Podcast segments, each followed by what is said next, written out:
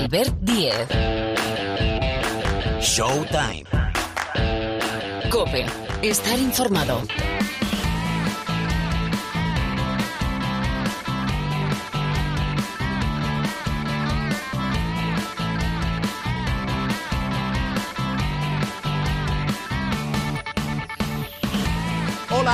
¿Qué tal? Aquí estamos. Sí, los del baloncesto de la cadena Cope con el sello propio, los de Showtime. Un nuevo capítulo. Salimos habitualmente y si no hay exigencias de guion, los martes. Nuevo programa, nuevo capítulo con muchísimas cosas que comentar. Hay tanta información. Estamos en unas fechas, en unas semanas, semanas especiales porque sabéis que tenemos compromisos de selecciones, con lo cual toma protagonismo, en este caso la selección de Sergio Escariolo. Recordad que el próximo fin de semana no tenemos jornada ACB, que sería la octava.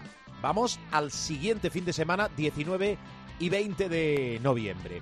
¿Cómo queda de momento la Liga Endesa? Bueno, pues sin equipos que no conozcan la victoria. Todo después del triunfo del Casa de Zaragoza ante el Real Madrid 94-89 y sobresale por motivos evidentes el joven de 17 años Adai Mara, producto nacional, es un 218.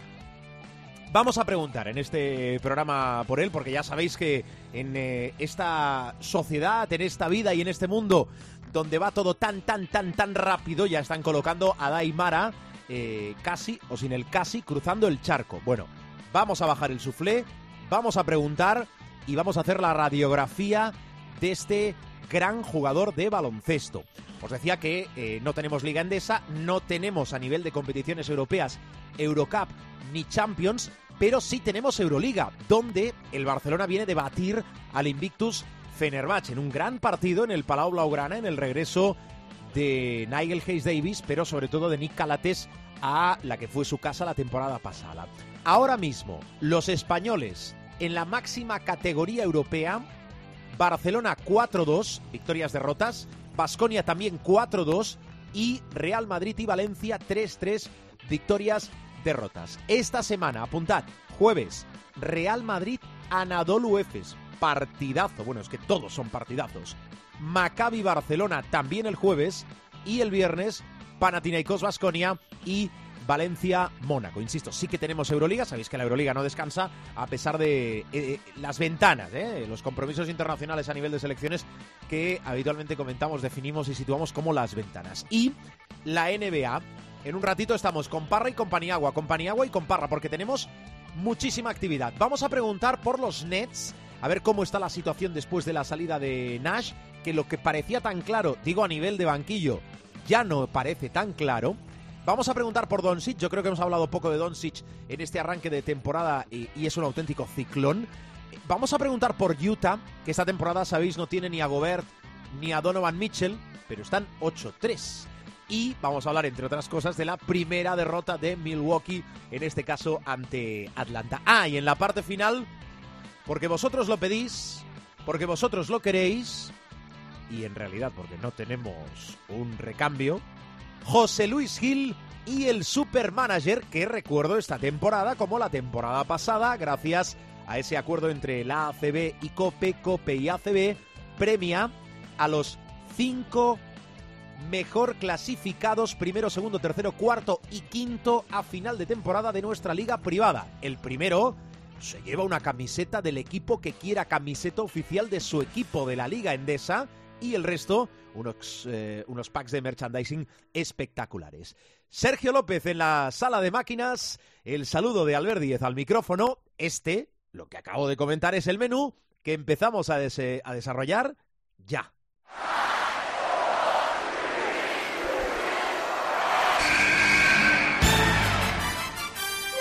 The inbound pass comes into Jordan.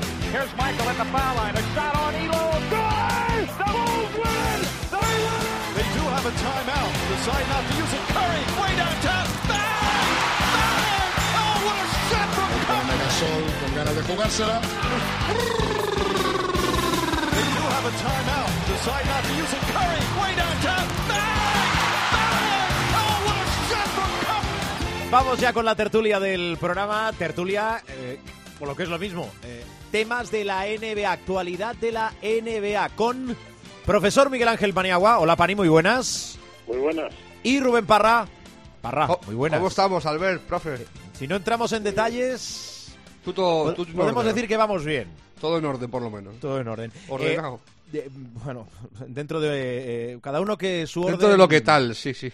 Yo mi desorden para mí es un orden, pero bueno, ya nos metemos en más jardines. Os quiero preguntar, a- antes de entrar en materia, que venimos, grabamos en martes, sabéis, y lo reiteramos a lo largo de todo el programa, de una borrachera de partidos, 15 en la noche más larga con más partidos de esta temporada, en la primera derrota de Milwaukee, muchas cosas que hay que comentar, eh, quiero preguntar por los Nets, pero os quiero preguntar antes por Adai Mara el chico de Zaragoza, del Casa de Mon Zaragoza, este 218 al que, como pasa habitualmente en este país y en este mundo, encumbramos eh, de la noche a la mañana y ya lo estamos poniendo como futurible para la NBA. Bueno, os quiero preguntar si lo habéis seguido, si lo habéis visto mucho, poco y qué os parece. Empiezo por ti, Pani.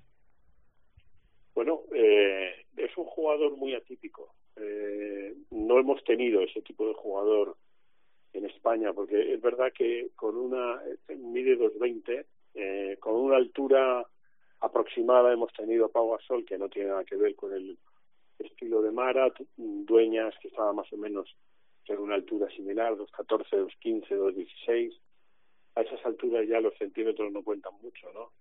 Pero es un jugador muy atípico, es un jugador ah, con un físico exuberante eh, y luego tiene algo que para mí es ah, muy, muy decisivo, ¿no? Para entender que eh, puede ser un jugador eh, pleno, pero hay, eh, luego haré una puntualización que la he hecho siempre y que la continuaré haciendo hasta que tenga voz en el mundo del baloncesto, ¿no? Es un jugador que lee muy bien el juego, lo cual cuando mides 220 es un añadido extraordinario. Eh, hay poquísimos jugadores así eh, y tiene una gran capacidad de pase. Por lo tanto, estamos hablando de eso que una vez mi amigo Don Nelson definió como el point center, ¿no? Es decir, es un jugador potencialmente interior, pero con una capacidad de versatilidad extraordinaria. No es de extrañar que ya se hable de el unicornio español, ¿no? Yo creo que en comparación con Huemanaya, ¿no? Eh, no tiene nada que ver todavía. O sea, Huemanaya está años luz de, de Mara, o Mara años luz eh, por debajo de, de Huemanaya a día de hoy. Pero sí es verdad que Mara es un jugador con un exquisito potencial. Y dado que en la ACB pues ya ha dado muestras de que puede jugar a este nivel eh, sin ningún problema, el camino lógico en el siglo XXI y con 30 y posiblemente 32 equipos en la NBA no muy lejano, es lógico pensar que este chico tiene destino de NBA sí o sí. Dicho esto, vuelvo otra vez a, a predicar y espero que no sea predicar en el desierto.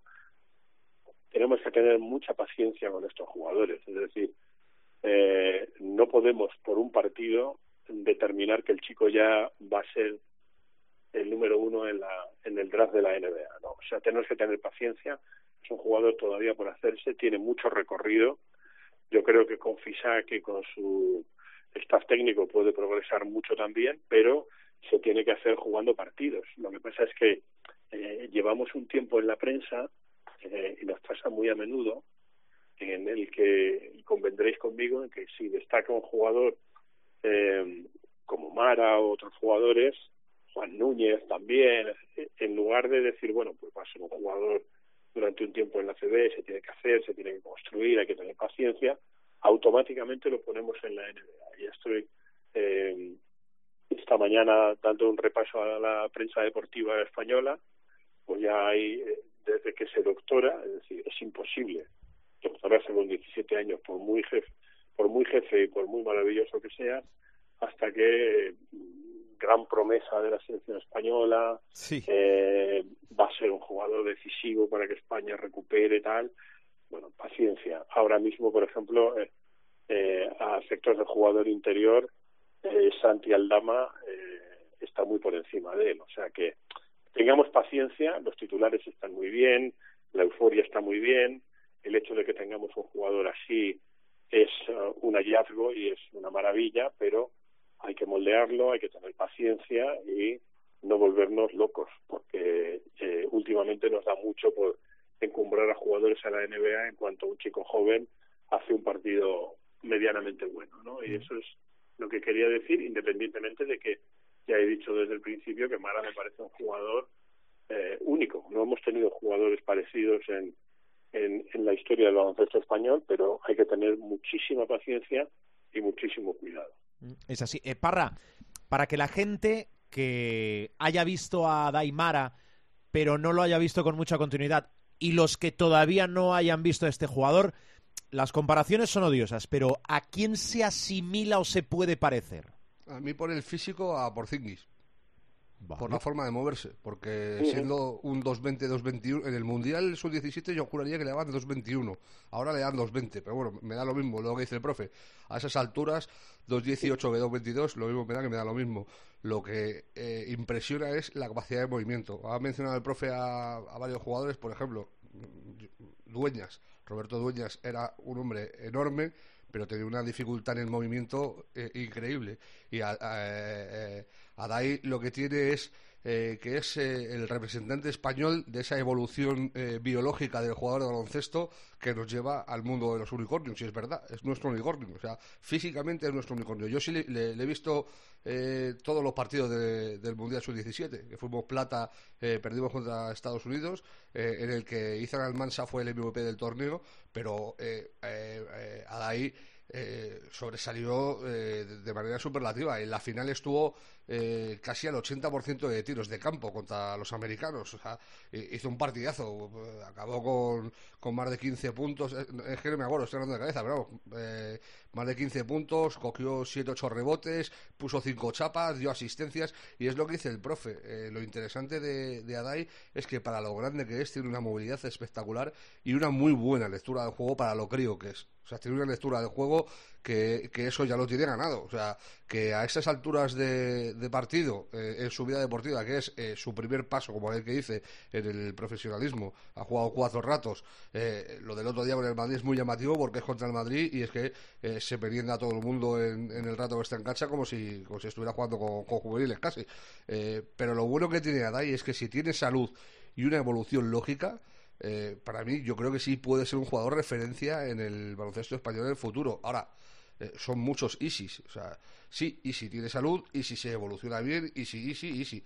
Eh, lo, lo que está claro es que no hemos tenido una, una Daimara nunca. O sea, no, no se le puede comparar con ningún español que hayamos tenido porque no hemos tenido un jugador con esas características físicas nunca. O sea, esa, ese tamaño eh, eh, aunado a esa velocidad de movimientos y a esa capacidad para entender el juego, no lo hemos tenido jamás. Eh, hay gente que se está flipando y lo compara ya con Jokic, que me parece una boutade. Eh, gente que dice que, que va a ser mejor que Gasol, que me parece una boutada y media. O sea, hay que tener mucho respeto a la gente que ya ha conseguido cosas. O sea, tú eh, eh, está muy bien las capacidades que demuestras, pero tienes que evolucionar y luego ponerlo en, eh, sobre la mesa durante un tiempo prolongado y sobre todo, para mí lo más importante cuando hablamos de este tipo de jugadores, lo digo siempre, que tenga salud. Porque si Adai se rompe la rodilla, Dios no lo quiera, eh, el año que viene y se tira un año y medio lesionado, pues eh, la, la evolución eh, frena en seco. O sea, eh, eh, es importante que tenga salud, pero si tiene salud, estando donde está, que por fin a mí me parece pues de, las mejores cosas que le han podido pasar a, al amigo Mara, eh, si evoluciona bien, eh, es, un jugador para, para tener muchas esperanzas de que va a ser importante eh, en el baloncesto español en el futuro. Yo pienso más en el baloncesto español que en la NBA, porque si Adai, como parece, eh, en un futuro es importante eh, para una selección como la española, eso quiere decir que va a tener su, su momento también en, en los Estados Unidos. Pero ya te digo, es que es lo que dice el profe. Tampoco nos podemos flipar de decir que, que tenemos aquí a, a Will Chamberlain con Jabbar mezclado con Antetokounmpo y con Jokic. O sea, eh, hay que ir eh, despacito y buena letra, pero desde luego el chaval mimbres los tiene todos. Bueno, em, a ver, venga, más cosas. Tenemos 12 minutos para todo, para todo lo que nos quepa en 12 minutos. Profe, eh, Brooklyn, los Nets, lo dejábamos con la salida de Steve Nash y el nombre encima de la mesa de Udoca. En la última semana, ¿cómo está la situación y cómo ha evolucionado todo alrededor de Brooklyn? Bueno, con muchísima, o sea, con, con, eh, con muchísimo dolor para el que sea seguidor de los Brooklyn Nets, ¿no? Es verdad que curiosamente se ha producido una situación por la cual, una vez que han apartado a Kyrie Irving, eh, Kevin Durant ha tomado presencia y ha tomado los balones y el equipo ha jugado mejor y él en particular se ha echado el equipo a la espalda y han ganado partidos. Eh, ayer eh, palmaron con, con Dallas, pero eh, el equipo tiene buena pinta, ¿no? Pero claro, es que es un mar de confusión. O sea, al tema de Kyrie Irving, que está suspendido y que tiene pendiente una reunión con el comisionado, mm. que por cierto ya creo que hay fecha, eh, eh, no me acuerdo ahora cuál es, pero creo que ya tienen fecha. El comisionado, esa reunión con el comisionado va a ser durísima porque el comisionado es comisionado de la NBA, recibe presiones de los patrocinadores, eh, el comisionado es judío, eh, muchos de los patrocinadores tienen a sus consejeros delegados o a sus propietarios que son también hebreos, o sea, hay una presión monumental eh, e incluso un movimiento para que echen a Kyrie Irving de la liga, que eso ya son palabras mayores.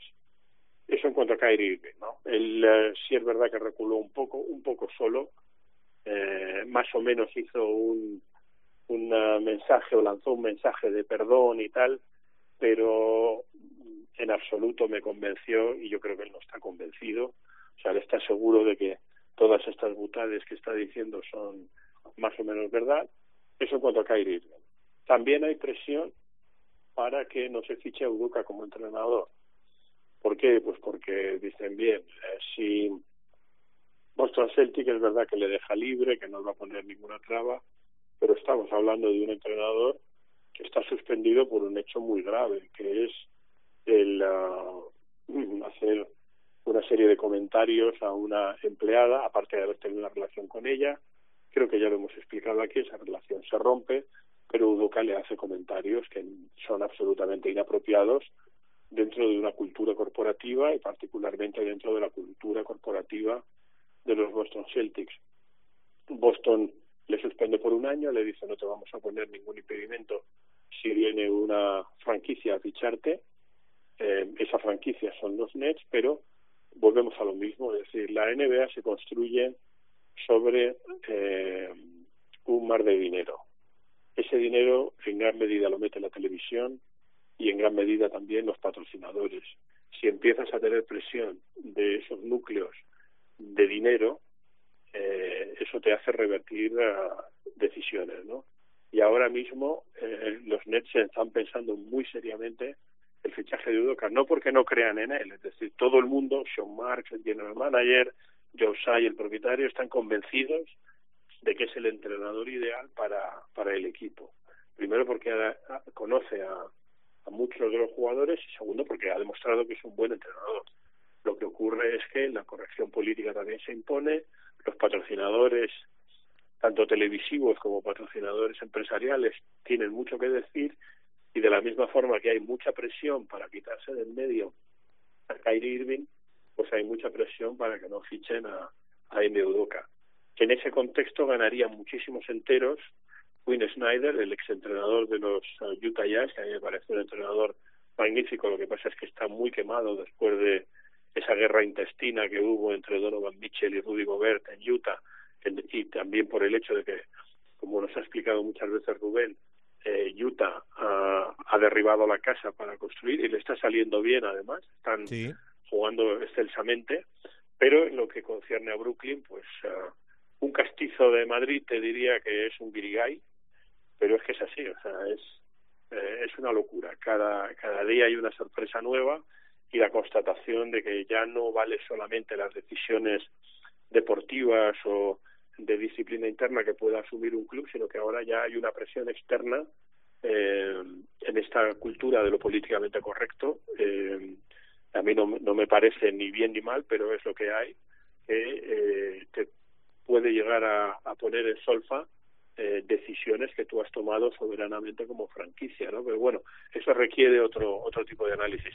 Ahora mismo, y Meudoka lo tiene muy difícil para fichar por Brooklyn, tendría que pasar por muchos filtros, probablemente también con asistencia del comisionado, porque ahora mismo la presión sobre Brooklyn para que no fiche Udoca es uh, tremenda y esa presión no es de los aficionados, que por cierto eh, se han dado los abonados de los Nets, se han dado de baja eh, principalmente por el tema Irving, ¿eh?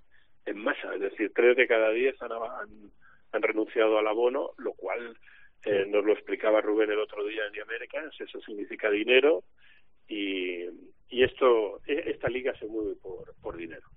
Bueno, al final en el tema de Kyrie Irving parece ser que hay una serie de exigencias de los Nets, pero como decía el profe, pendientes de esa reunión con Joe Tsai, que es el propietario de Brooklyn, para ver qué pasa definitivamente con Es más importante, yo diría, incluso, es, es, es, más importante la reunión con Silver.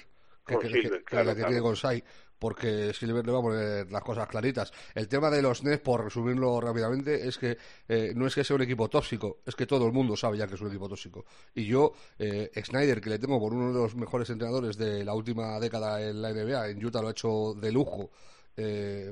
Eh, es que no le veo después de lo que decía el profe, después de estar todo el año con los pollos, con Gobert y con Mitchell, no le veo metiéndose en ese guirigay. Y el problema es ese, que todo el mundo eh, te, te, tiene visto como, como, un destino tóxico y eso es malísimo tanto a nivel técnico eh, para contratar entrenadores como a la hora de atraer jugadores a, al proyecto de, de SAI, eh, de un equipo que ya de por sí, de base, lo tiene complicado porque estás en tierra de los Knicks y, y, ya es complicado eh, conseguir aficionados en Nueva York para que encima eh, vaya funcionando así. A mí, eh, vamos, cualquier cosa positiva que va a ser los Nets en los próximos meses me, me sorprenderá, pero sobremanera, vamos. Mm, Parra, una doble para ti. Em, primera derrota de Milwaukee.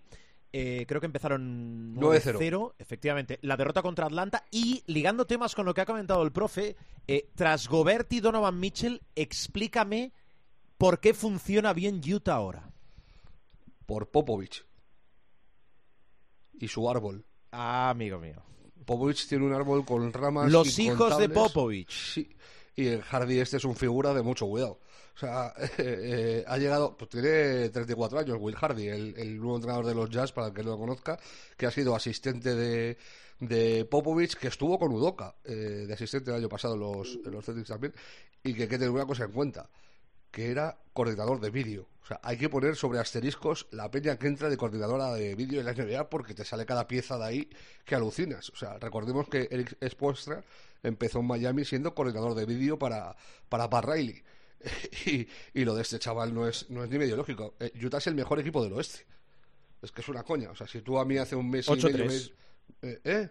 8-3 están. No, 9, 9, 3. 9, 3. Anoche le pegaron una, Correcto. una bonita soba a los Lakers. sí. ¿Otra vez? Oh, sí, otra vez. Eh, a mí lo, lo de Utah eh, es inexplicable, yo te digo en serio. Más, más allá de, del buen trabajo que está haciendo Hardy y de lo bien que juegan. Es que eh, si les ves jugar son un equipo muy consistente. Y luego, eh, Marcanen se compró una tabla este verano de surf estuvo surfeando en el Eurobasket demostrando que era un pepino supremo de jugador, por mucho que lo hubieran relegado en, en sus últimas temporadas a, un rol más secundario en Cleveland, eh, que es un jugador como apuntaban los Bulls cuando le draftearon muy alto, eh, potencial estrella de la, de la, NBA, y está haciendo una temporada el, el colega que, que. O sea, eh, pero más allá de eso es que está funcionando todo muy bien. Coley está rindiendo a mucho mejor nivel que, en temporadas anteriores, que, que, haya bajado el nivel en Utah. Eh, Clarkson ya no sale de, de sexto hombre, está de titular y está notando mucho. Eh, y el funcionamiento colectivo en general, o sea, tanto defensivamente como ofensivamente, es, yo diría, rozalo maravilloso para las expectativas que se tenían de este equipo. O sea, si me dices que, que lo que está haciendo los Jazz lo hacen los Warriors, pues vale, son los campeones, mm, este sí. pero con Utah, yo a mí, vamos, no me deja mentir el profe, yo creo que no hay nadie, nadie, o sea, pero ni el más mormón de Mormonlandia, uh -huh. eh, que pensara que los Jazz iban a jugar y, y, iban a mostrar el nivel que están mostrando eh, en este primer mes de competición. Es una pasada. Mm, muy bien. Sí, sobre eh, todo, dale, sí, dale, no, no, dale, Paniagua, dale, puntualizando, decía que eh, son muy vistosos también, es decir, han apostado con un juego muy vistoso, del cual es obviamente culpable el, el entrenador y el, y el staff técnico.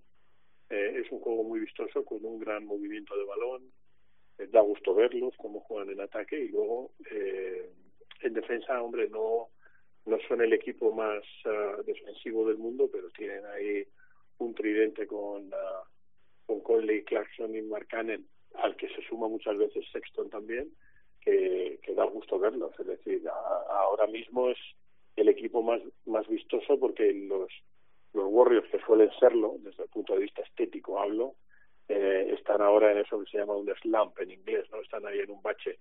Pero ahora mismo Utah es el equipo del momento, pero con, con, con una diferencia abismal sobre el segundo, ¿no? Independientemente de cómo les vaya luego, porque a lo mejor entran en una fase valle o entran en una fase en la que empiezan a perder partidos. Sí, no, alargar, alargar, esto, profe, con la plantilla que tienen, que tampoco tienen una mega super eh, hiperestrella, es. Pues es complicado. Y muchas veces, Albert, igual que decimos en las finales donde hay un equipo que no es muy favorito, bueno, pues juegan sin presión y tal, pues es evidente que eso es Utah ahora mismo. Es decir, Utah eh, con gente que pronosticaba 22 victorias ya parecía una epopeya para esta temporada 22-23 eh, alcanzar 25 victorias sería un triunfo, eh, lotería, esperar a ver si les toca Guamanaya y tal, fíjate dónde están, pero oye, que les quiten lo bailado. Eh, es un equipo muy vistoso, a mí me gusta mucho cómo eh, fluye el balón en ataque, cómo tienen los conceptos muy claros, efectivamente se ve mucho de Popovich ahí, eh, y luego pues jugadores que han dado un paso al frente, ¿no? Y en particular eh, me parece que Mike Conley es el, el jugador que explica el por qué están donde están y luego el, el uh, Markkanen, el, el jugador finlandés, está en un momentazo extraordinario de, de, de puntos, de anotación, de confianza en sí mismo, que, que le da un plus a, a Utah. Tienen que estar disfrutando mucho los, los aficionados, porque como decía Rubén, eh, ese es el momento en que los aficionados realmente disfrutan. Cuando tú piensas que. Sí, cuando no tienes ninguna esperanza. de 25 victorias y empiezas a, a, ver que tu equipo gana, gana consistentemente, juega bonito, le gana a gente que, que en principio es superior a ti, etcétera. O sea, muy bien. A mí Utah me parece es el equipo del momento, sin duda alguna. Estamos todos de acuerdo. Eh, la última de Rubén Parra. Pues básicamente hay que hablar de dos nombres. Uno, por lo bueno, que es Luka Doncic, que ha empezado la temporada eh, anotando más de 30 puntos en los primeros nueve partidos, algo, que no, se veía, sí, algo que no se veía desde el 62. Eh, lo hizo un tal Will Chamberlain que eso sí lo llevó hasta 23. Va a ser complicado que Luca haga 23 partidos eh, seguidos anotando más de 30 puntos para arrancar la temporada, pero bueno, que le quiten lo bailado. O sea, en 60 años lo que está haciendo Luca no se ha visto. No se lo hemos visto ni a Jordan, ni, ni a LeBron, ni a Kobe, ni a Magic, ni a Larry Bird, ni a nadie. O sea, desde Will Chamberlain en el 62 no lo ha hecho nadie. Me parece una auténtica pasada y es mm, eh, evidentemente eh, Luca es el alfa y el omega de por qué eh, Dallas está en una buena posición en el oeste con el doble de victorias que, derrotas en este inicio de temporada.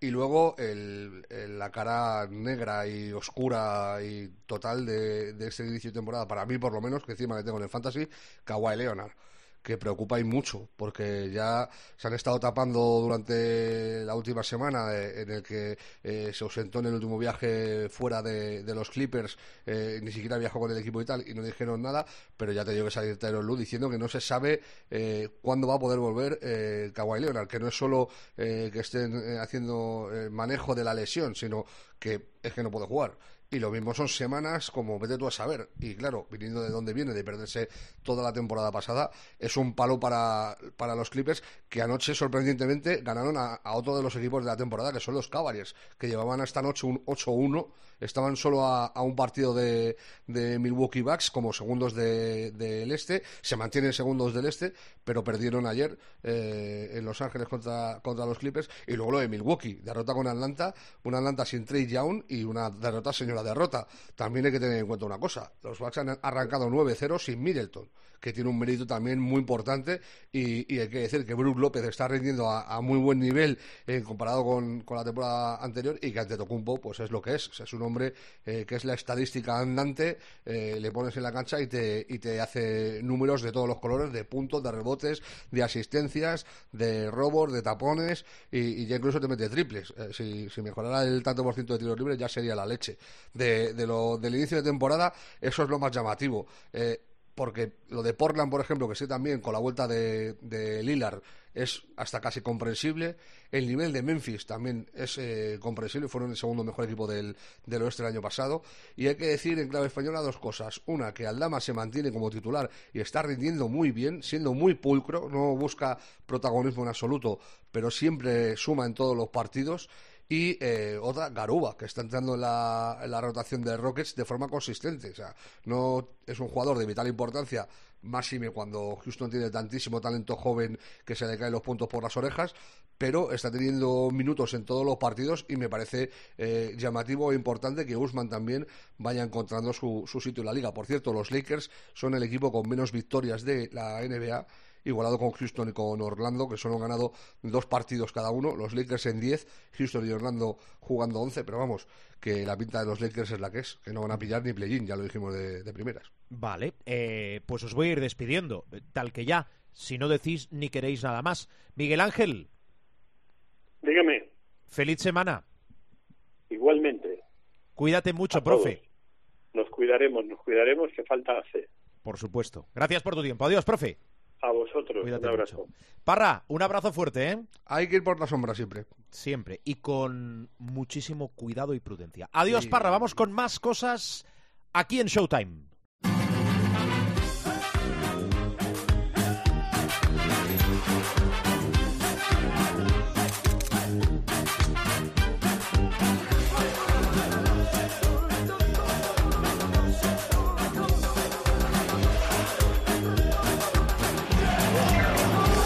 Pues vamos a ir cerrando programa, pero sí.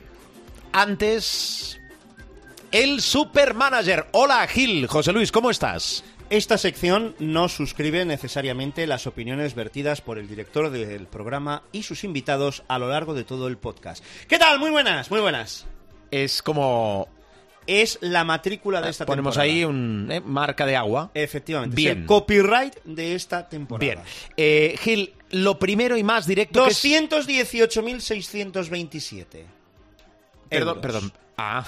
No, eh, la cotización No, de Daimara, no. la cotización de Daimara. Venga, la cotización de Daimara. Ah, pero porque- momento, 218.000. no me mezcles cosas. 627 euros, broker negativo, menos 9,3. Vale. Bueno, bien, vale. Puntuación de la semana. Bueno, no, bien, es un jugador que Uy, es una esto promesa, suena a Es maquillaje. una, es una promesa del baloncesto. Sí, no, vamos por a favor. negarlo. Felicidades a Casa de Mon Girona por Sí. Mm. su exhibición de intensidad y de estar por lo que hay que estar. Casa de Mon el Zaragoza, si no te importa. Casa de Mon Zaragoza, es verdad. bien. Felicidades a los como al equipo de Casa de Mon Zaragoza por su exhibición ante el Real Madrid, por estar a lo que hay que estar y no por estar a otra cosa y quererlo arreglarlo todo a última hora y de mala ¿Te manera. muestras crítico con el conjunto de Chus Mateo? Preocupado. Bien. Dejémoslo en preocupado. Hmm. Estoy preocupado. Eh, fíjense que he preguntado por la puntuación, ¿La de la de momento, qué? momento, de la última semana y hemos recibido las críticas al No, Real no Madrid ah, sí, una- por parte de Gil al Real Madrid. y la cotización de Adai Mara Pero- por parte de Gil, pero El- el- cuando llevamos que dos minutos y medio más o el menos de copenauta, sección, el copenauta debe saber que Sí, a- antes de venir aquí, me ha di- me ha di- el director del programa me ha dicho, mírame la cotización de Adai Sí, hombre, Mara". sí, pero si lo Vale, hacemos ordenadito, ya está. ya, ya vais a ver, vais a ver por qué no llega la puntuación. Puntuación de la última semana, Gil. 121. Venga, por eso no llegaba la puntuación. No, no, no, definitivamente no. Pero eh, a- ahora en serio, ¿es imposible estabilizarnos en una puntuación normal? Pregúntamelo a partir de la jornada 10. Seguimos haciendo caja Sí. y eso pues te penaliza el 9,6 de Sadiel Rojas, te penaliza el 1 de Luis Costa, de Luis Costa. Bueno, seguimos haciendo caja. Vale. Es decir, lo tuyo es de- un despertar lento. Efectivamente, es una puesta en acción lenta. Vale. Esperemos que después la evolución sea rápida, como hacía Bolt en las rectas de los estadios, pero lo veo crudo porque es que además no sé qué hacer. Quiero meter a Margasol en el equipo, pero no tengo pasta. A ver, vamos a recordar el equipo que llevas. Que, eh, vuelvo a insistir, la semana que viene, es decir, esta semana, el próximo fin de semana, no hay jornada ACB. Afortunadamente, evitaremos los palos, puñales, críticas, eh, evitaremos vernos a los pies de los caballos eh, la próxima semana. A ver, verbo fácil. Travis Trice y Luis. Costa en los bases. Travis Trice y Luis Costa en los bases. Gesoña, Rojas, Thomas Skrupp y Tadas Sedekerskis en los aleros. Tavares, Yabusel, Bender y Tomic en los pivots. Tampoco es tan mal equipo. Tampoco. Por cierto, hay que felicitar Ante Tomic. Y ¿Por qué? ¿Por qué hay que felicitar? Pues porque es el único jugador que ha pasado de 15 de valoración en las siete jornadas que llevamos de campeonato. Jugador el único. Siempre regular. Only one. Special one. Excepto en alguna temporada. Bueno, es un jugador que ya tiene un recorrido, una experiencia. Le hemos visto en multitud de vicisitudes, efectivamente. Bueno, mm, bien, bien, bien, bien. Está rindiendo y por eso está en nuestro equipo y se va a quedar en nuestro equipo. A partir de ahí, pues es que no sé lo que hacer, porque quiero meter a Margasol. Va tocando meter a Margasol, que está ahí arriba y que no va a bajar de ahí arriba, pero, pero a ver cómo lo hago, porque apenas tengo mil euros en caja y claro, la cotización de Tavares 765.000, madre mía, la de Yabusel 960.000, me cargo a Yabusel y viene UCAM Murcia, viene UCAM Murcia al Palacio. Ay, madre, viene UCAM Murcia, es que ya, es que ya mm, vislumbras todo. Tranquilo, que quedan 15 días. Y además hay un Barça Peña, mantengo Sí. a Tomic, es que Peña Barça. Peña Barça, ma- mantengo a Tomic, es que es que no sé qué hacer. Sinceramente, no sé qué hacer, no sé Mm. Bueno, qué hacer con el eh, equipo, no sé qué no hacer vamos con la a, liga, no eh, sé qué hacer con nada. Proponerle, ni con tu vida. Vamos También, a proponerle a Gil los eh, posibles cambios porque quedan todavía 15 días. Efectivamente. Gil, vamos a ir eh, ahora sí bajando la persiana del programa de esta Bueno, semana. espérate, hombre, felicitemos a Ay, Lorenzo perdón, perdón, de perdón, España. perdón, las clasificaciones. Hombre, para un... de jornada Lorenzo de España. y de la general. Lorenzo de España, ganador de la jornada, 213 puntos. Manager Carni, 23. Mm. Al frente de su Lorenzo de España. Por delante de Ritrobo, Perú, Eduneta y Rompelotas Vázquez. Casi Eso- 100 puntitos más que nosotros. Muy bien. ¿Hacía falta, concretamente, sí, hacía falta remarcarlo? Vale, Sigue, sigue. es igual, es igual, vale. Clasificación general. El último 73, Aurinegro 73, 1188 con 4, Lebosic 1153 con 2, Sonata Ártica 1149 con 4, Unai el Trampas 1149 con 4 Como está todo, ¿eh? y First Harry 1127. Destacamos los cinco primeros porque, como os he dicho al inicio, Son los que tienen trinque. eh, exacto, a final de temporada. Gracias, Gil. Hala, eh, entonces la semana que viene no vengo, ¿no? Sí, ven igualmente. Vaya por ya encontraremos qué hacer. Venga.